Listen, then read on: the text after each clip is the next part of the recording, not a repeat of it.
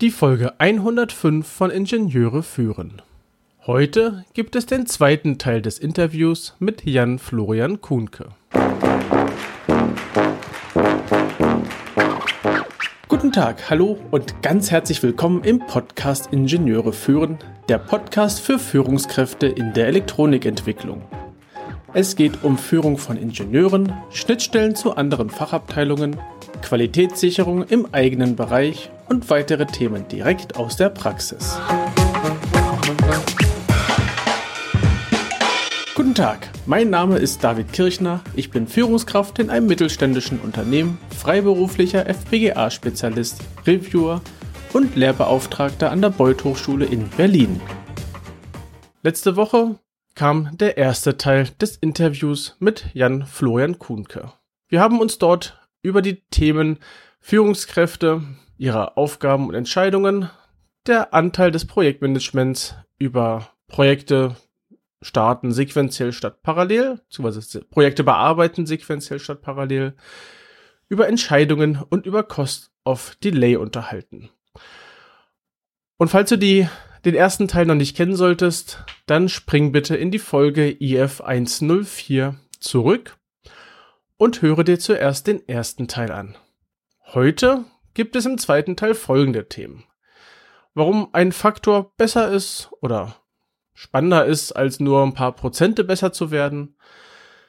Was die Kanban-Tafeln so alles Gutes können. Die Visualisierung von Aufgaben ist ein Thema und wie eine Unterstützung durch Florian ablaufen würde. Und nun wünsche ich dir viel Spaß bei dem Interview. Ähm, ja, das mit der Engpasstheorie passt auch recht gut zu den ähm, im Bereich der Elektronik, eigentlich zu allen Bereichen. Wenn ich mir vorstelle, okay, die Entwicklung liefert jetzt auf einmal 20 Geräte und das soll jetzt die Arbeitsvorbereitung alles in ihre, ihre System hacken und dann ähm, soll die Fertigung oder der Prüffeld anfangen, dafür Prüfadapter zu bauen. Naja, dann knallt es spätestens dort. Also, selbst wenn die Entwicklung es schaffen würde, dann hängt es woanders fest. Die ganze Geschichte. So. Ja. Ja, ja, klar. Also es, fängt schon vorne an und dann zieht sich durch die ganze Firma durch. Ja klar, EMV-Labor, na, dann nimmt man halt drei Labore, auch kein Thema, aber irgendwo sitzt dann ein armer Mensch in der Arbeitsvorbereitung und hat dann da 20 Geräte, die er alle in sein System reinhacken muss und bei ihm hängt es dann halt. Und er sagt sich auch, naja, nacheinander mache ich die jetzt da rein. Der wird auch nicht parallel die Sachen reinarbeiten. Ähm, aber leider hängen dann diese ganz alle Sachen dann da fest. Und wenn es nacheinander käme, na, dann kann er das nacheinander alles ordentlich reinarbeiten. Also auch den Gedanken sollte man ein bisschen fortsetzen, äh, wenn man sich da damit beschäftigt. Ja, und, und also da darf, also da, da, ist, da ist eine, eine, ein dreckiges Geheimnis drin. Ähm, wenn du ein Projektmanager bist und zum Beispiel MS Project nutzt, dann ist MS Project relativ gut darin, wenn du es richtig benutzt, dir, dir einen, Ablaufplan, einen Gantt-Chart zu bauen, wo du die ganzen Abhängigkeiten drin hast. Was immer noch total schlecht ist, ist das ganze Thema Kapazitätsmanagement. Also brauche ich da den einen Mitarbeiter, den ich habe, viermal oder sowas. Und was MS Project nicht automatisch kann, ähm, ist Aufgaben, die bei der gleichen Person sind, auch irgendwie automatisch hintereinander abzufeiern. Ähm, sondern, sondern MS Project ist da total harmlos, äh, total, total unreflektiert und knallt die einfach alle gleichzeitig auf den Mitarbeiter. Das heißt, das ist viel am Projektmanagement automatisiert oder in der Terminplanung vom Projektmanagement. Aber da, wo es drauf ankommt, da hast du keine Unterstützung. Und dann hast du als Projektmanager die Wahl. Ähm, setzt du auf Lücke oder, oder steckst du da die ganze Handarbeit rein, das auseinander zu friemeln und, und ähm, dir Gedanken darüber zu machen, wo du wann wie welche Kapazität brauchst und wie du was entzerrst. Und da bist du teilweise mit einem Prozessmodell einfach viel besser unterwegs als mit einem reinen Projektmodell. Weil du im, im Prozess dieses, dieses, die Sachen laufen hintereinander durch die Kette, ähm, viel besser abgebildet kriegst und wenn du da ein paar Tools dir ausleihst, ähm, dann kriegst du relativ schnell einen Überblick über was in deiner Entwicklung passiert. Und das, das ist das, was ich mit den Leuten halt mache. Ne? Also es ist kein Zufall, dass ich sage, Schaltungsdesign und so weiter, dass ich diese Kette beschreibe, weil diese Kette ist der Prozess, der als Taktgeber und als Dienstleister für die Projekte da, da ist. Ähm, und den musst du halt in der, in der Entwicklung einmal vernünftig durchorganisiert haben, dass du wirklich diesen Prozess zuverlässig immer wieder durchlaufen kannst. Ähm, weil wenn du das einmal hast und diesen Prozess gut managst, dann gibt er dir witzigerweise wieder relativ gute Termininformationen in deine Projekte zurück, ohne dass der Projektmanager da irgendwie ein Overhead mit hat. Ähm, und das ist das, was, das ist jetzt der Bogen wieder ganz vorne zum Gespräch, was dir einfach nicht beigebracht wird, wenn du in einer normalen Firma ein, ein normaler Anfänger, Team oder Gruppenleiter bist. Und dabei ist es so wichtig, ja. Hm. Sagen wir es mal so, ähm, es nicht zu können schadet bisher noch nicht so, äh, weil die anderen das auch alle nicht können. Aber wenn du es kannst, kannst du auf einmal richtig zaubern. Also stell, stell dir vor, du arbeitest bei einem deutschen Autohersteller und bist so Entwicklungszyklen über mehrere Jahre gewöhnt und du guckst auf diese, diesen, diesen kleinen amerikanischen Autobauer namens Tesla und äh, fragst dich, wie die irgendwie schnellere Zyklen fahren. Und zwar richtig viel schneller. Und zwar so viel schneller, dass die, die Autos halt mehrmal im Monat anpassen und, und die ganze Kette durchläuft von, von das, das, das Design wird geändert, die Fertigung wird geändert, das Produkt wird geändert nicht nur auf der Software-Seite mit Over-the-Air-Updates, sondern auch die Hardware wird an etlichen Stellen immer kontinuierlich weiterentwickelt und das können viele Firmen doch gar nicht.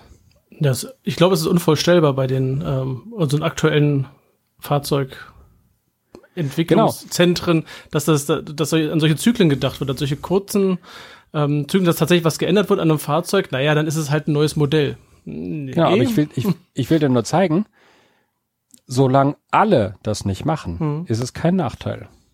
Aber sobald der Erste kommt und sagt, ich kann das aber, äh, kommen die anderen alle ins Straucheln. Und, und genau das ist dieses Prozessthema in der, in der Produktentwicklung auch. Solange es alle nicht machen, tut das nicht weh. Aber die Ersten, die sich das anziehen und sagen, so, wir rocken jetzt den Laden, die fahren halt Kringel um die anderen. Und es macht richtig Spaß. Ja, das ist, glaube ich, auch dein, so eine deiner äh, Lieblingsthemen, die du behandelst. Also zumindest, was ich so nachvoll äh, nachvollziehen kann äh, aus deinen Beschreibungen. Äh, genau diese, diese, ähm, diese PS auf die Straße zu bringen, um beim Autobeispiel zu bleiben. Also, dass die, dass diese Ketten besser funktionieren oder, oder besser ist immer schwierig zu definieren, aber äh, ja, trotzdem besser werden. Als, als ich Gruppenleiter wurde, also dann drei, drei Teams bekam, ähm, das eine Team hatte ich vorher, die anderen kamen jetzt dazu.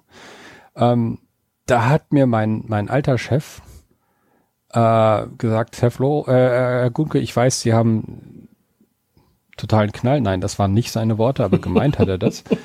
Ähm, sie, sie wollen immer viel zu viel und, und, und sie werden sich total übernehmen und ich gebe ihnen jetzt einmal völlig ungefragt einen, einen, einen guten väterlichen Rat und ich mache das, weil ich mir ernsthaft Sorgen mache.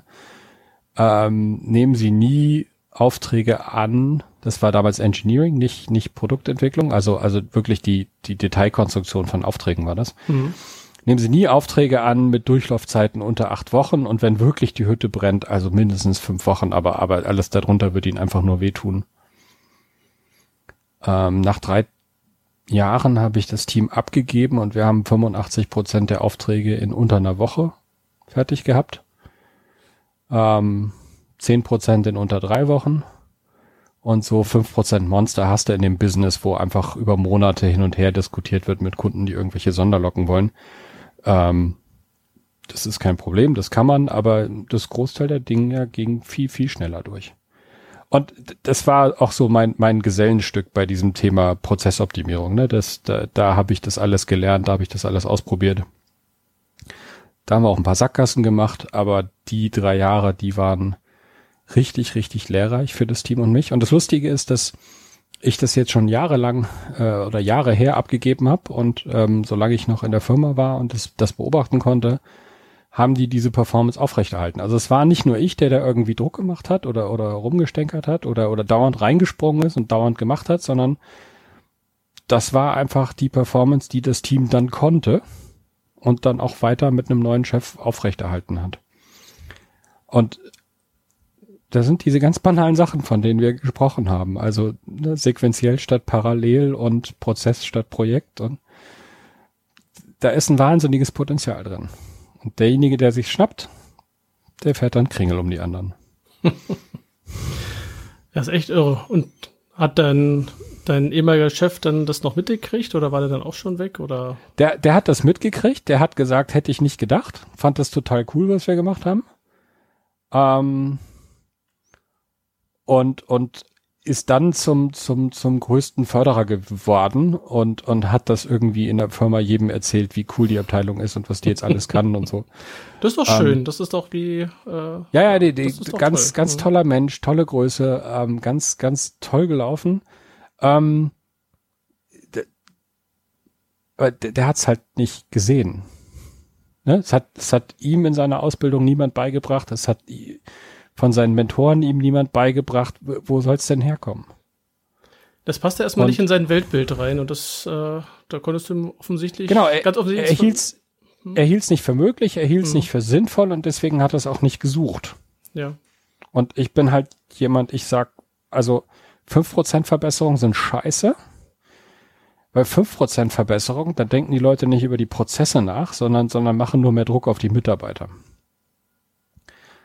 Aber 50% Verbesserung oder ein Faktor 5, das kriegst du nicht mit Druck auf die Mitarbeiter hin. Da musst du über die Prozesse nachdenken.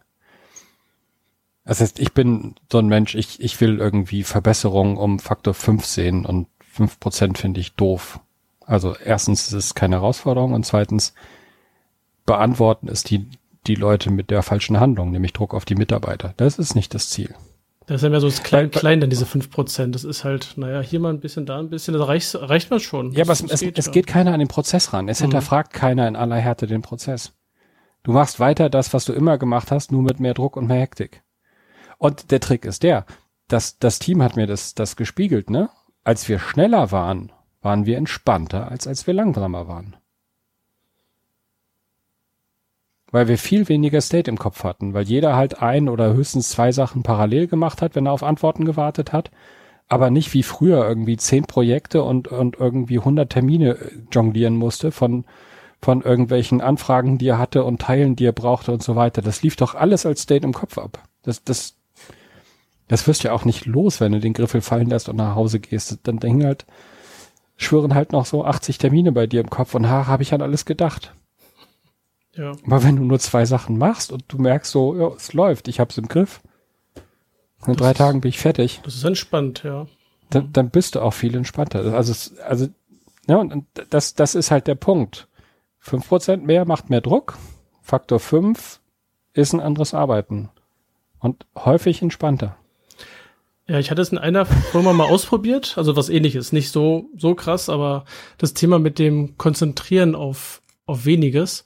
Ähm, weil ich irgendwann mal über den Weg gelaufen bin, ich weiß gar nicht mehr wo, garantiert in einem Podcast, das war die Zeit, wo ich anfing mit Podcast hören, ähm, mit Kanban-Tafeln zu arbeiten in meinem Team. Äh, war ja. so ein Team von, mal kurz überlegen, wie viel waren es denn? Fünf? Wir waren sechs Leute, genau.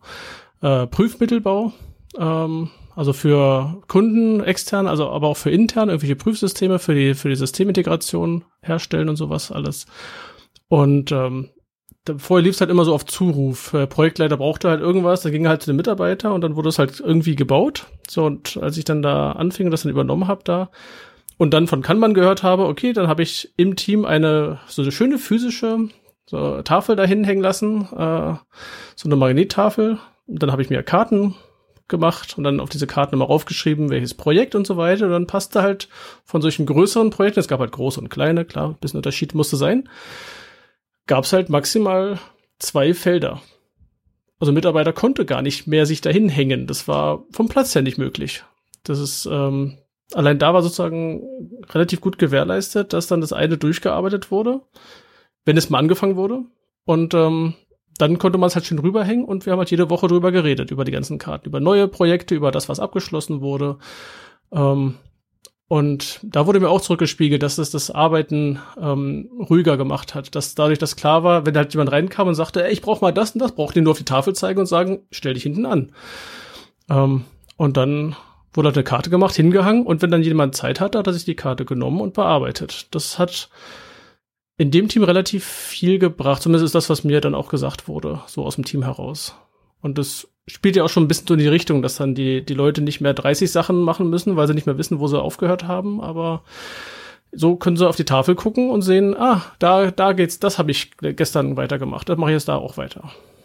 Naja, und das, das Problem ist, ist, also ist ja vielschichtig, ne? Wenn du, wenn du irgendwie zehn, zehn Prüfmittel parallel bearbeitest und jetzt kommt wirklich mal was ganz Dringendes, dann schiebst du halt gleich zehn Sachen vor dir her und hast aber schon Zusagen gemacht, hast schon gesagt, ja, ja, ich bin bald fertig.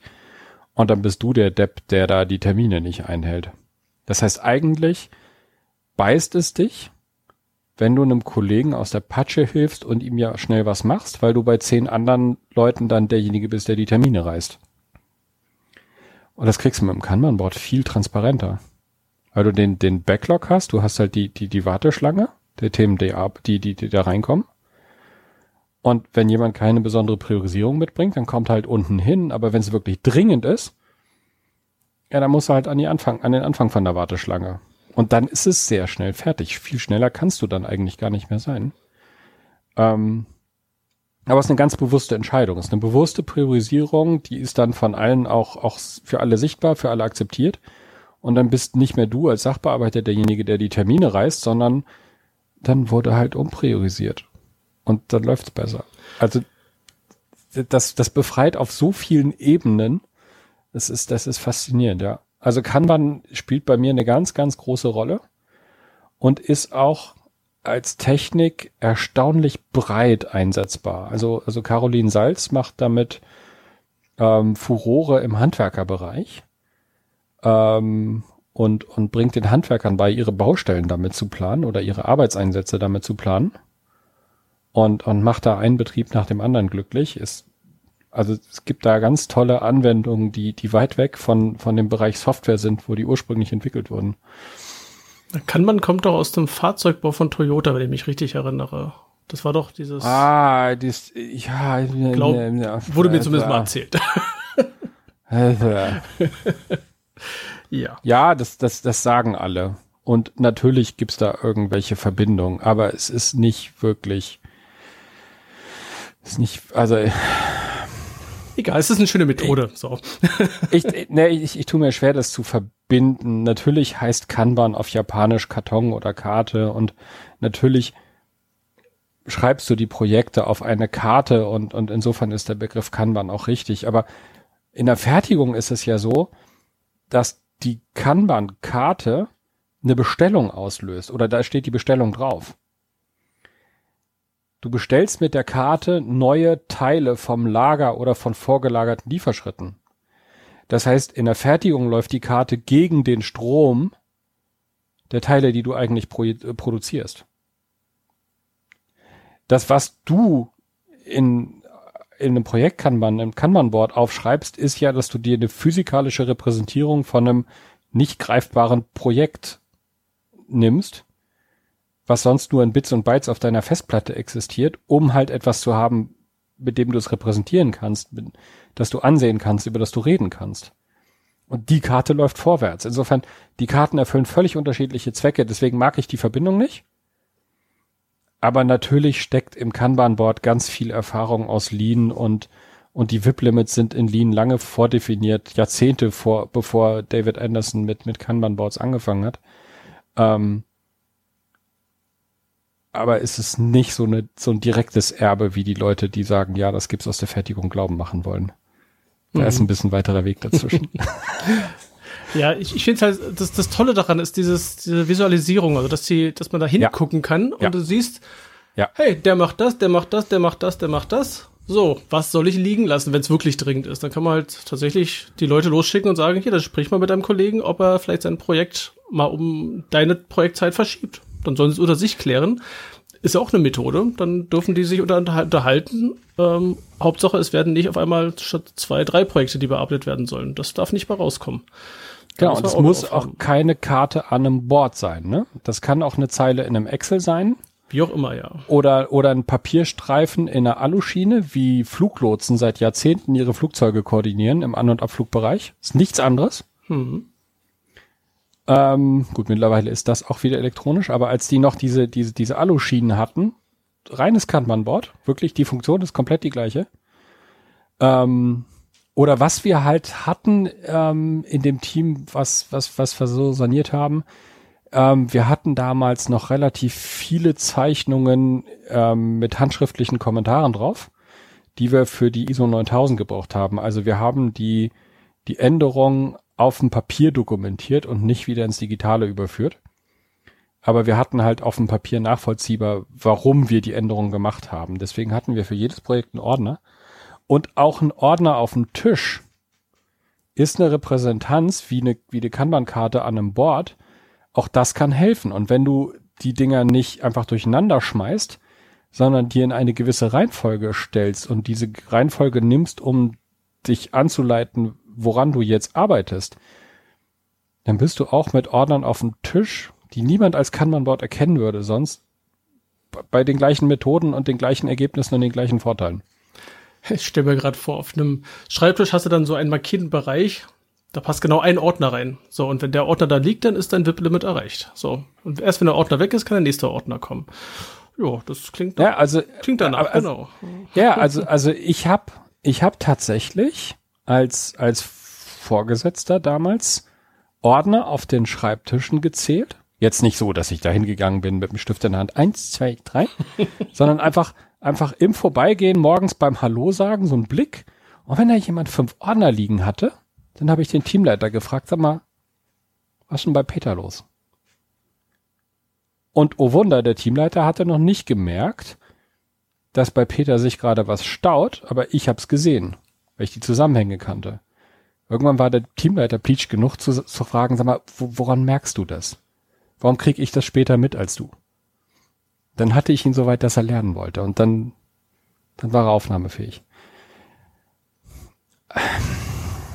Sehr spannendes Themengebiet.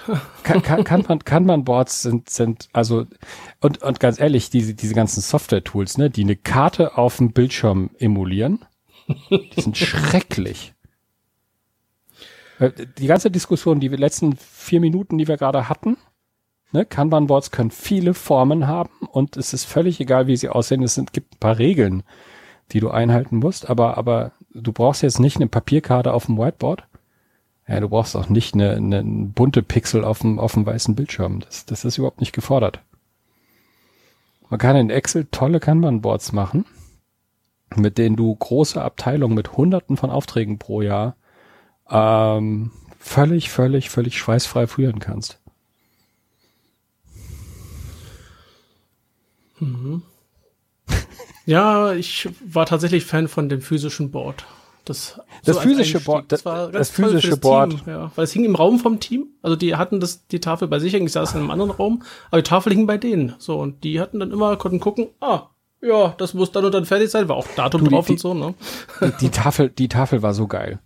Ähm, die Tafel war so weit, dass ich, deswegen bin ich, also abgesehen davon, dass ich die Leute begrüßt habe, wenn ich, wenn ich da die Runde gemacht habe, ähm, und, und so ein bisschen die Stimmung aufgesogen habe, die da gerade gerade herrschte, ähm, ich habe immer ein paar Sekunden vor dem Board angehalten und wir hatten das Board am Anfang noch nicht, aber nach einiger Zeit so weit, dass ich in sehr kurzer Zeit erfassen konnte, was die Leute da machen.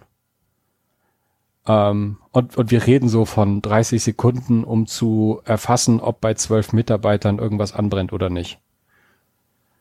Ähm, und das ist für eine Führungskraft nicht zu viel Zeiteinsatz. Also das, das kann man mal machen. Ähm, es hat aber zur Folge, dass ich eigentlich immer relativ gut Bescheid wusste über die Dinger, die brennen und da, wo, wo ich gemerkt habe, okay, das zuckt, habe ich halt nachgefragt, bevor überhaupt jemand anders nachgefragt hat, was war denn da. Deswegen war ich auch immer gut informiert, was natürlich unsere Abteilung nach außen wieder total kompetent dargestellt hat, weil immer wenn der Chef gefragt wurde, sag mal, was macht denn jeder für einen Quatsch, dann, dann wusste er schon, was da läuft. Es ist, also so viel Peace of Mind, so, so viel entspanntes Arbeiten, wie als wir das Board im Griff hatten, hatte ich in der ganzen Firma vorher und nachher nicht. Klasse. Ja, da sieht man mit so einfachen Methoden äh, kann man so viel erreichen. Ja. Ja, ähm, das Englische hat dieses deceptively simple, ne? Also Kanban sieht super einfach aus, aber bis ein Kanban-Board wirklich richtig geil für eine Abteilung ist, darf sich das mal so ein Jahr einschwingen und du änderst alle zwei Wochen was daran, weil du irgendwie merkst, so das geht besser, das geht besser, das geht besser. Aber dann ist das ein wahnsinniges, mächtiges Tool, ja. Mhm. Und das ist eine ganz individuelle Kiste. Also das, das, das Board, so wie wir das hochgezogen haben, so wird es nirgendswo auf der Welt nochmal existieren, weil da ganz viele Spezialitäten für genau dieses Team reingewandert sind. Einfach, einfach, weißt du, so, so, so klassische Stolperfallen im Prozess, dann auf dem Board gehighlightet. Dass du halt sofort mit einem Blick gesehen hast, okay, das, dieses Projekt hat die Stolperfalle genommen und ist nicht hängen geblieben. Gut, Haken dran. Muss ich mir nicht merken. Ja, das ist, das ist ja, das ist das Schöne daran. So ein Board darf auch weiterentwickelt werden und äh, muss angepasst werden an die, muss, an die Bedürfnisse ja. der Kollegen auch zum Beispiel oder an die Abläufe. Das ist, das ist hoffentlich klar den meisten. Naja, ich denke schon, meinen Zuhörern schon. der wer freiwillig hier mithört, der möchte ja auch sich fortbilden an der Stelle. Na klar, die, die, die Podcaster haben alle Zuhörer, die für sich bewusst entschieden haben, dass sie was besser machen wollen und sich weiterentwickeln wollen. Damit, damit bist du in der Oberliga äh, als Zuhörer, ganz klar. Ähm, aber es ist erstaunlich, wie wenig das sind tatsächlich. Also das ist, man kann das durchaus auch zum Karrierevorteil nutzen. Auf jeden Fall. ich glaube, das war ein sehr, ein, ein guter Schluss äh, für, für unser, für unsere große Runde einmal durch die Produktentwicklung, beziehungsweise durch die, den, ja doch, durch den, durch den Prozess und wo wir doch überall da, dazu lernen dürfen. Ähm, du machst es ja jetzt selbstständig mittlerweile und äh, diese ganze, diese ganze Analyse und dann die Verbesserung. Ähm, wie kann ich mir das vorstellen? Also wenn du in ein Unternehmen kommst, die werden ja irgendwie auf dich kommen, vielleicht über ähm, ja eine Anzeige vielleicht nicht, aber eventuell über deinen Podcast, eventuell über die Weiterempfehlungen. Ähm, die genauen Wege kenne ich da nicht, aber die kommen dann irgendwie auf dich zu und dann, wie kann sich da ein Unternehmen das äh, vorstellen? Wie läuft das dann bei dir? Ähm, ja, also ich habe ich hab einen gewissen Werkzeugkasten, ähm, den ich zusammengestellt habe, den ich den Leuten auch beibringe, am Anfang in Form von Präsenzseminaren. Zurzeit ähm, habe ich eine, eine ganze Menge Videos nachproduziert, wo ich Sachen erkläre, damit ich eben nicht ähm, mit der Filtermaske äh, Präsenzseminare äh, geben muss.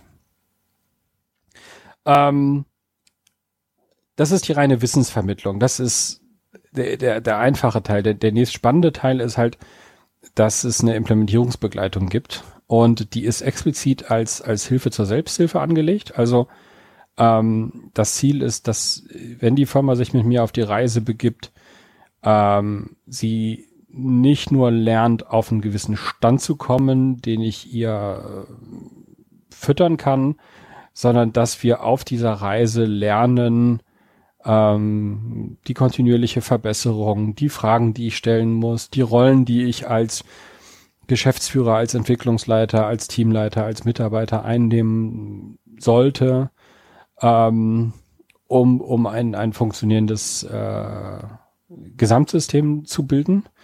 Ähm, das, das ist lustig, ne? Also ich habe ich hab tatsächlich zu manchen Themen für diese vier benannten Ebenen ähm, einzelne Videos, weil die Leute unterschiedliche Aspekte brauchen, ähm, um zu verstehen, was da gerade passiert. Und dann okay. ist es im Prinzip tatsächlich, äh, dass ich ein, ein, ein paar Mal vor Ort bin. Ähm, bei manchen ist es notwendig, dass es mehr ist. Bei manchen geht es tatsächlich äh, ziemlich remote ab. Und ansonsten telefonieren wir ähm, einmal die Woche, äh, wenn es geht, mit dem Geschäftsführer Unternehmer. Ähm, auf jeden Fall aber mit äh, Entwicklungsleiter oder technischem Geschäftsführer. Und ähm, mit der Person, die diese Transformation leitet. Die hat einen relativ unbeschränkten Zugang zu mir.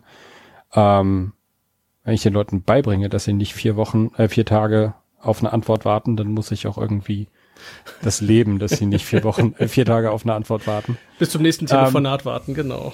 Genau, nee, aber das, sondern, sondern da, da haben wir dann teilweise eine sehr kurze Kadenz, aber meistens ist es halt so, dass dass wir es schaffen, in, in einem Wochenrhythmus zu bleiben und, und, und äh, ein bisschen vorzubesprechen, was laufen sollte und, und das dann, das dann auch läuft. Ähm, und parallel zu dieser Person, die die Implementierung macht, ähm, werden halt die, die Führungskräfte von mir begleitet und lernen, was es heißt, das auch einzufordern. Also die, die wissen dann, welche Fragen sie stellen müssen, die wissen, worauf sie achten müssen, die wissen, wann das Team einen Meilenstein erreicht hat, was gut war. Ähm, Im Englischen heißt das Doctor Skills, also die so, so, so Arztfähigkeiten, so Diagnosefähigkeiten. Ne, die, die Tools baut jemand anders auf und füttert die mit Informationen, aber dann auf einmal hast du, hast du einen, einen Chart an der Wand und das musst du lesen können. Und das Team will natürlich auch, dass der Vorgesetzte merkt, wenn da irgendwie jetzt eine Abweichung ist und die im Chart sichtbar ist. Dann möchte die, die Abteilung halt, dass der, der, der Entwicklungsleiter das auch sieht. So, da wird der von mir getrennt drauf vorbereitet in, in Einzelgesprächen. Und dann gibt das eine schöne Vertrauensentwicklung in der Firma, ne? Dann, dann, dann merken die Mitarbeiter, okay, wir machen hier was und kriegen das aber auch von der Führung anerkannt und dann kriegt das eine ganz eigene Dynamik, die sehr individuell für die Firma ist und das ist dann der Punkt, wo ich anfange, mich ein bisschen zurückzunehmen, ähm, die ein bisschen selber laufen zu lassen und stärker selber definieren zu lassen, an welchen Themen sie äh, problemlösend tätig werden wollen. Und dann, dann, dann ist das was, das, also manches Engagement ist nach zwölf Monaten durch. Ähm, andere haben jetzt schon 24 Monate auf dem Buckel, je nachdem, was, was da gewünscht ist.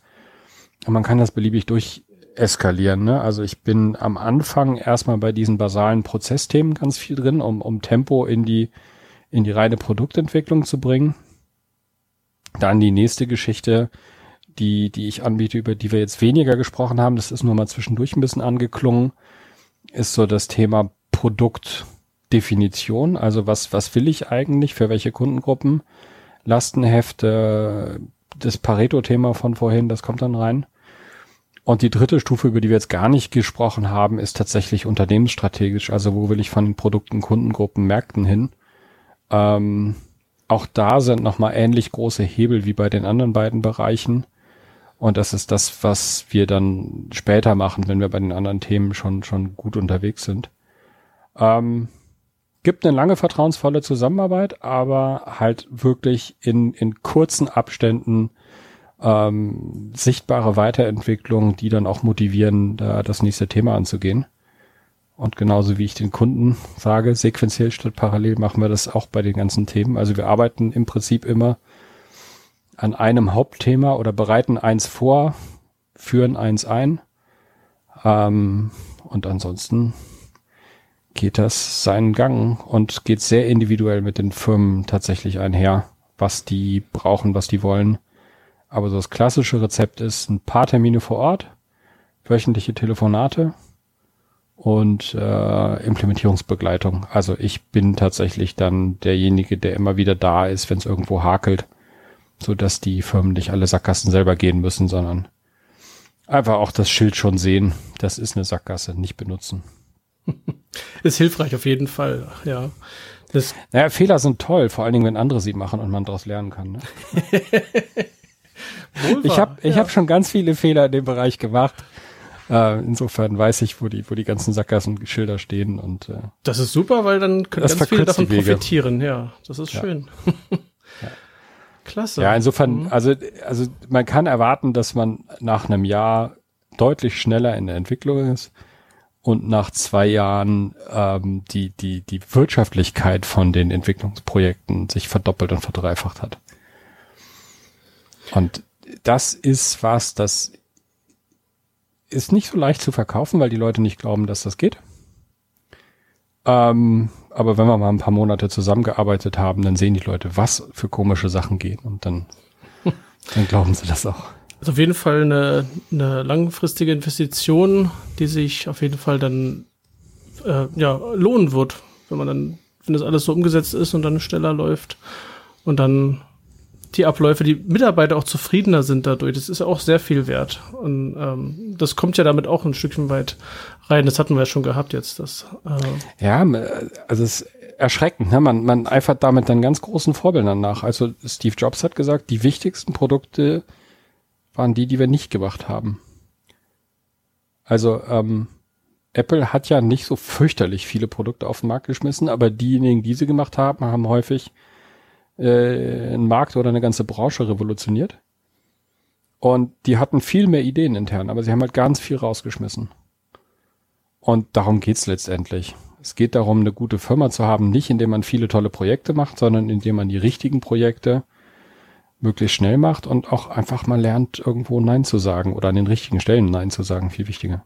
Und auch beendet die Projekte, genau. Ja klar, die, die ganzen Projekte sind immer nur am, am Ende erfolgsbringend, ja. Mhm. Ja, dann kann ich eigentlich nur sagen, vielen, vielen Dank für dieses, für dieses Gespräch. Ich habe selbst wieder noch so das eine oder andere für mich mitgenommen. Und ähm, ja, einfach nur ein ganz großes Dankeschön. Hat mir sehr viel Spaß gemacht, mit dir hier zu sprechen. Ja, die Freude war ganz meinerseits, David. Hat Spaß gemacht. Und wenn du irgendwelche Fragen hast, dann gerne wieder. Oder wenn deine Hörer sagen, hey, da war doch ein Aspekt, da seid ihr ein bisschen schnell drüber gebügelt, dann müssen wir einfach nochmal ran. Genau, da machen wir eine Fortsetzung davon.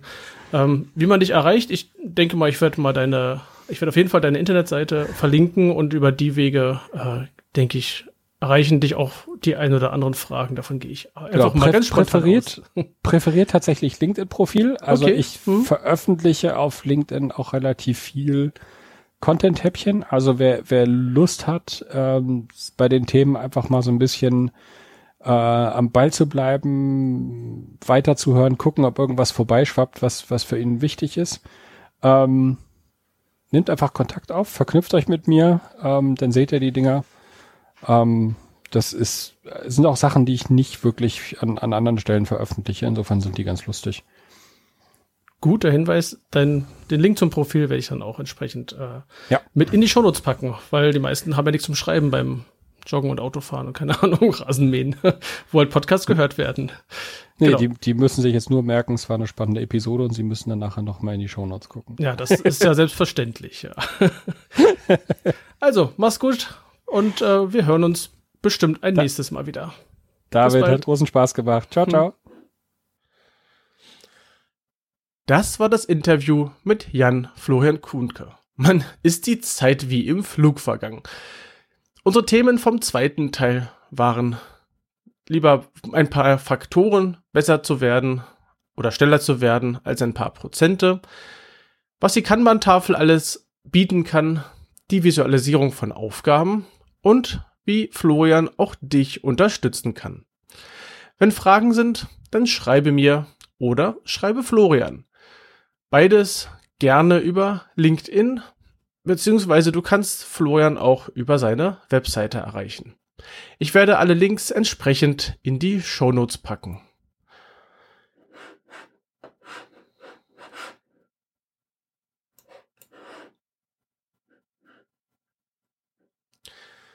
Hat dir die Folge gefallen und hat dir auch das Interview gefallen? Dann schreib uns doch und gib uns Feedback und mir kannst du gern deine Themenvorschläge zukommen lassen. Du kannst dich auch gerne sowohl mit Florian als auch mit mir auf LinkedIn verknüpfen und uns über diesen Kanal schreiben. In LinkedIn findest du im Übrigen auch die Gruppe zu diesem Podcast. Und empfehle doch diese und natürlich die letzte Folge, beziehungsweise auch gern den ganzen Podcast deinen Kollegen und Freunden. Und natürlich freue ich mich über eine 5-Sterne-Bewertung auf Apple Podcasts. Und falls du eine Rezension hinterlassen möchtest, das wäre klasse. Alle Links, mein Newsletter sowie weitere Informationen findest du in den Shownotes unter ib-dck.de slash if105.